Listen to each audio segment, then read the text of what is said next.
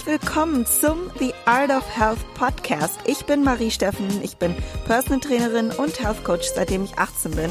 Ich habe in den letzten Jahren über 200 Frauen individuell gecoacht und ihnen geholfen, ihre Ziele zu erreichen im Hinblick auf ihre optimale Gesundheit, körperliche Wunschform und ihrer leistungsorientierten Ziele. Und damit ich noch mehr Frauen helfen kann, möchte ich euch in Zukunft über meinen Podcast mehr Wissen und Tipps vermitteln und wünsche dir ganz, ganz viel Spaß mit der nächsten Episode.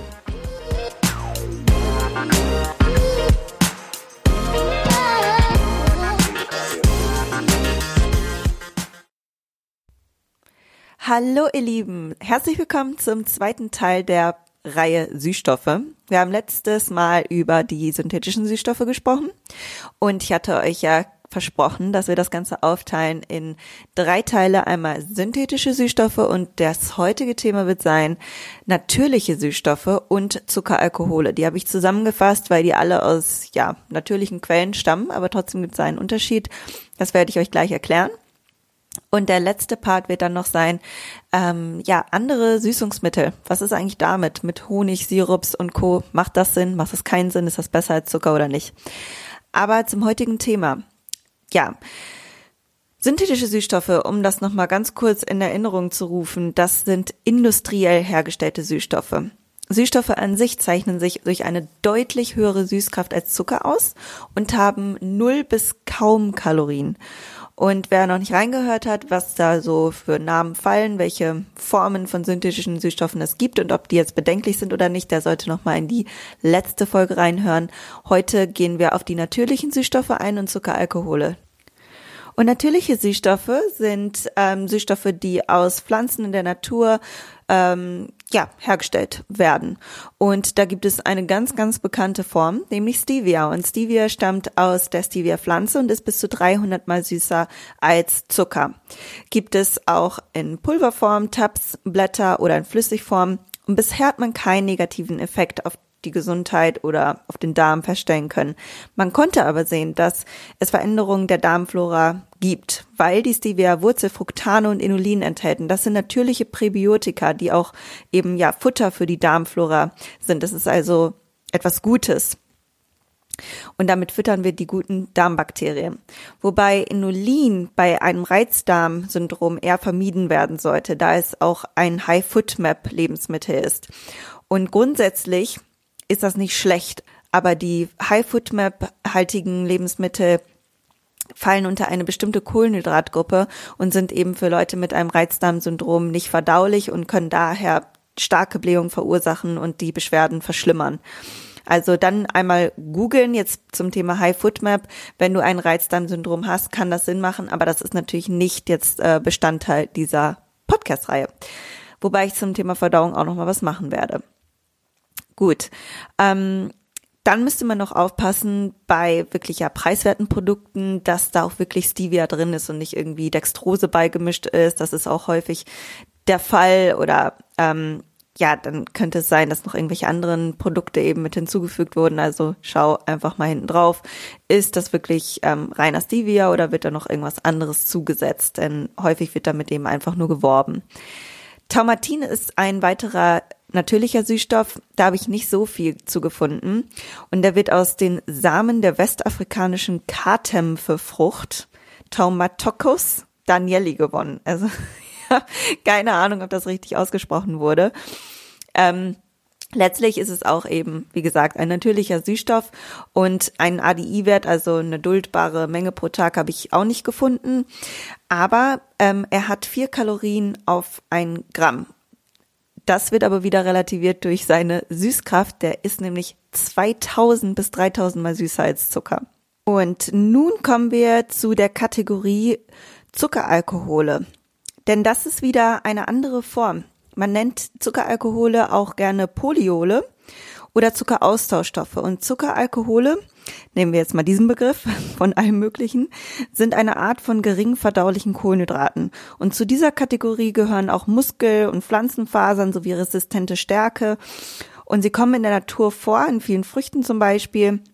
Aber im Gegensatz zu künstlichen Süßstoffen sind Zuckeralkohole nicht völlig kalorienfrei, weil wir eben in der Lage sind, sie zu verdauen und sie zu einem bestimmten Grad zu absorbieren.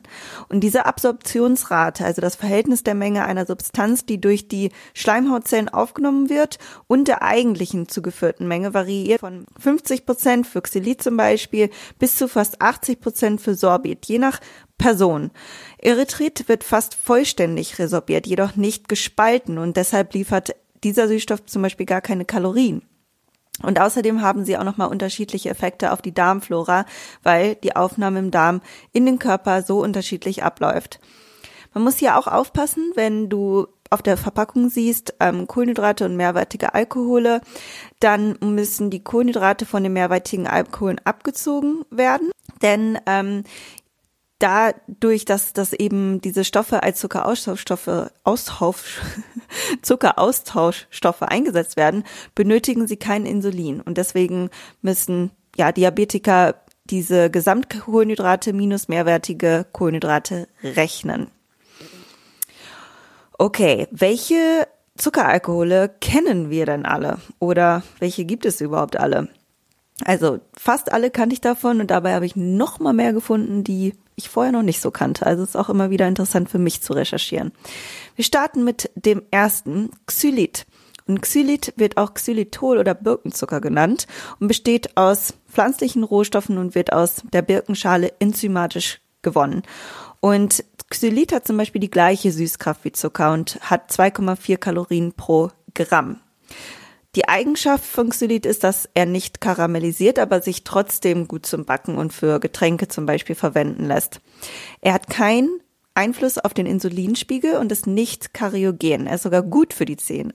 Denn einige Studien haben gezeigt, dass Xylit wirksam bei ähm, oder wirksam mehr sogar bei der Vorbeugung von Karieslöchern ist als Fluorid. Und so zeigte eine einjährige Studie italienischer und schwedischer Forscher, dass das kaum von xylithaltigen Kaugummi das Auftreten von Karies deutlich reduziert hat. Allerdings kann Xylit bei größeren Mengen abführend wirken und man geht davon aus, dass 0,5 Gramm pro Kilogramm Körpergewicht gut vertragen werden. Und da der Magen und Darm sich an Xylit erst gewöhnen muss, wird er für Kinder erst im Vorschulalter empfohlen.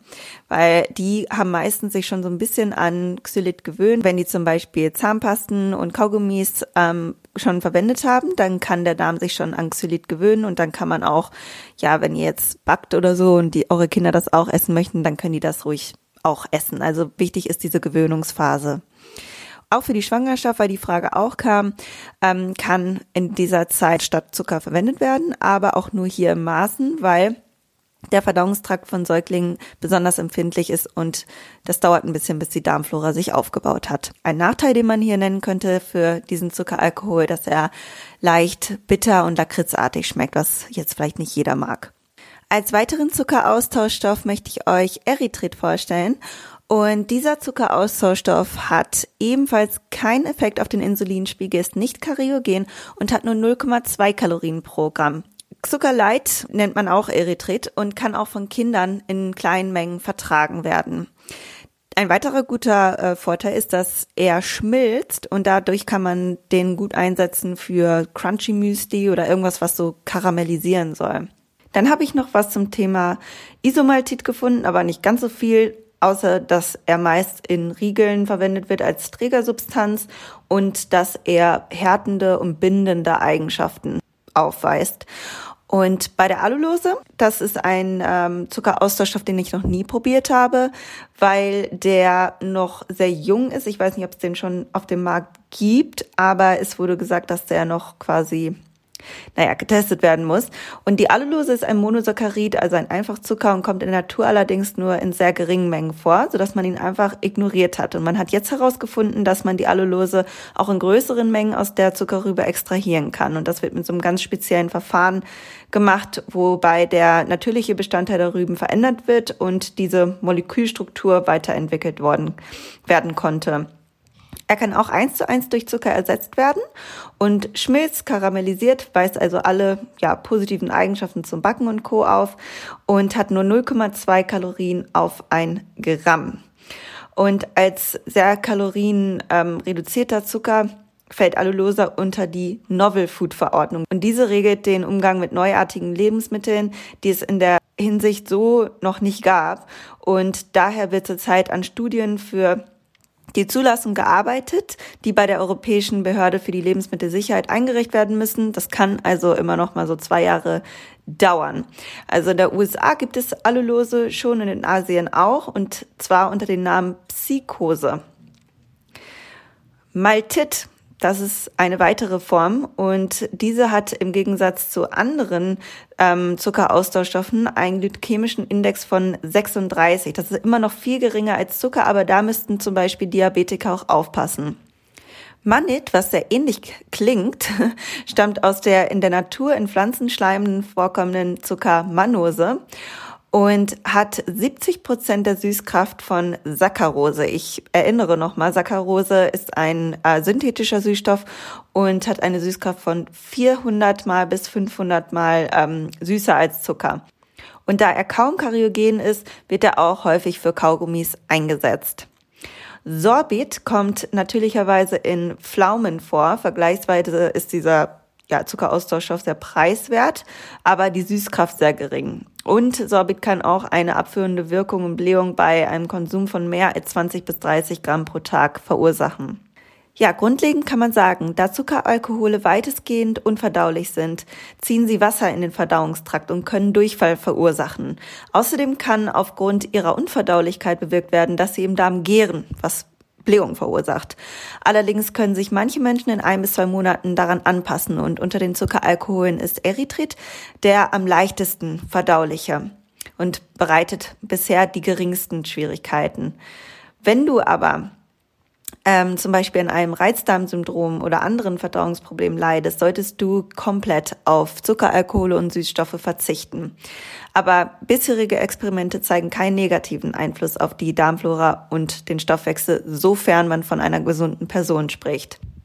Weiterhin möchte ich dazu sagen, dass Genauso wie in dem letzten Podcast zu den synthetischen Süßstoffen bereits erwähnt, müsst ihr immer auf das gesamte Produkt achten. Welche weiteren Inhaltsstoffe sind enthalten? Häufig enthalten diese Produkte zusätzliche Stabilisatoren und Konservierungsstoffe, da Zucker fehlt und diese konsistenzgebenden Eigenschaften ersetzt werden müssen.